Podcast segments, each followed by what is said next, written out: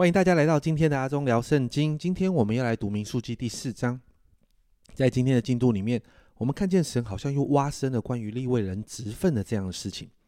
在前一章呢，我们看到神要摩西数点立位人，好让他们可以替代以色列人投生的。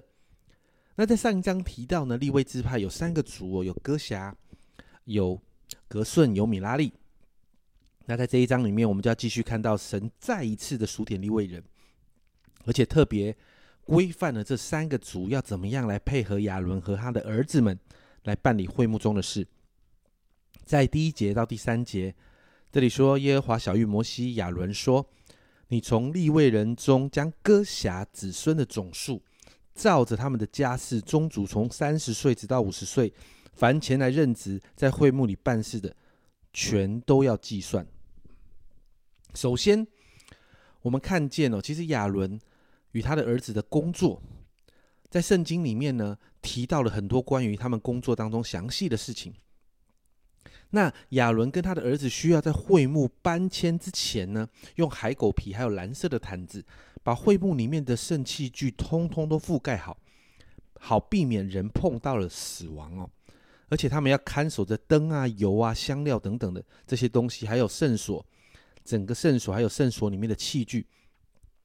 所以十五到十六节这样说：将要起营的时候，亚伦和他的儿子把圣所，还有圣所里面一切的器具都遮盖完。哥辖的子孙就要来抬，只是不可摸圣物，免得他们死亡。会幕里这些物件是哥辖子孙所当抬的。祭司亚伦的儿子以利亚撒所看守的这些是这些点灯，还有油的香，还有香料，并当献的素祭和膏油。也要看守全会幕与其中所有的，并圣所，还有圣所的器具。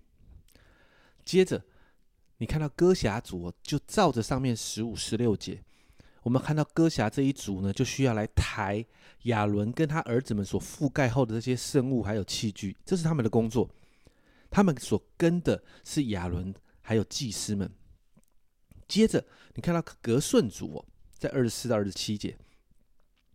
格顺人各族所办的事，所抬的物，乃是这样：他们要抬帐幕的幔子和会幕，并会幕与盖其啊，并会幕的盖与其上的海狗皮，还有会幕的门帘、院子的围子和门帘、绳子，并所用的器具，不论是做什么用的，他们都要经历。格顺的子孙在一切台务办事之上，都要凭着亚伦和他儿子的吩咐，他们所当抬的，要派他们看守。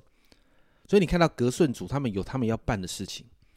接着是米拉利族，在三十一、三十二节，米拉利族他们说的，这里说到他们要办理会幕的事，就是抬帐幕的板啊、栓啊、柱子啊、带卯的座啊，院子里四围的柱子和其上带卯的座、橛子、绳子，并一切的器具，他们所抬的器具，他们要按名指定。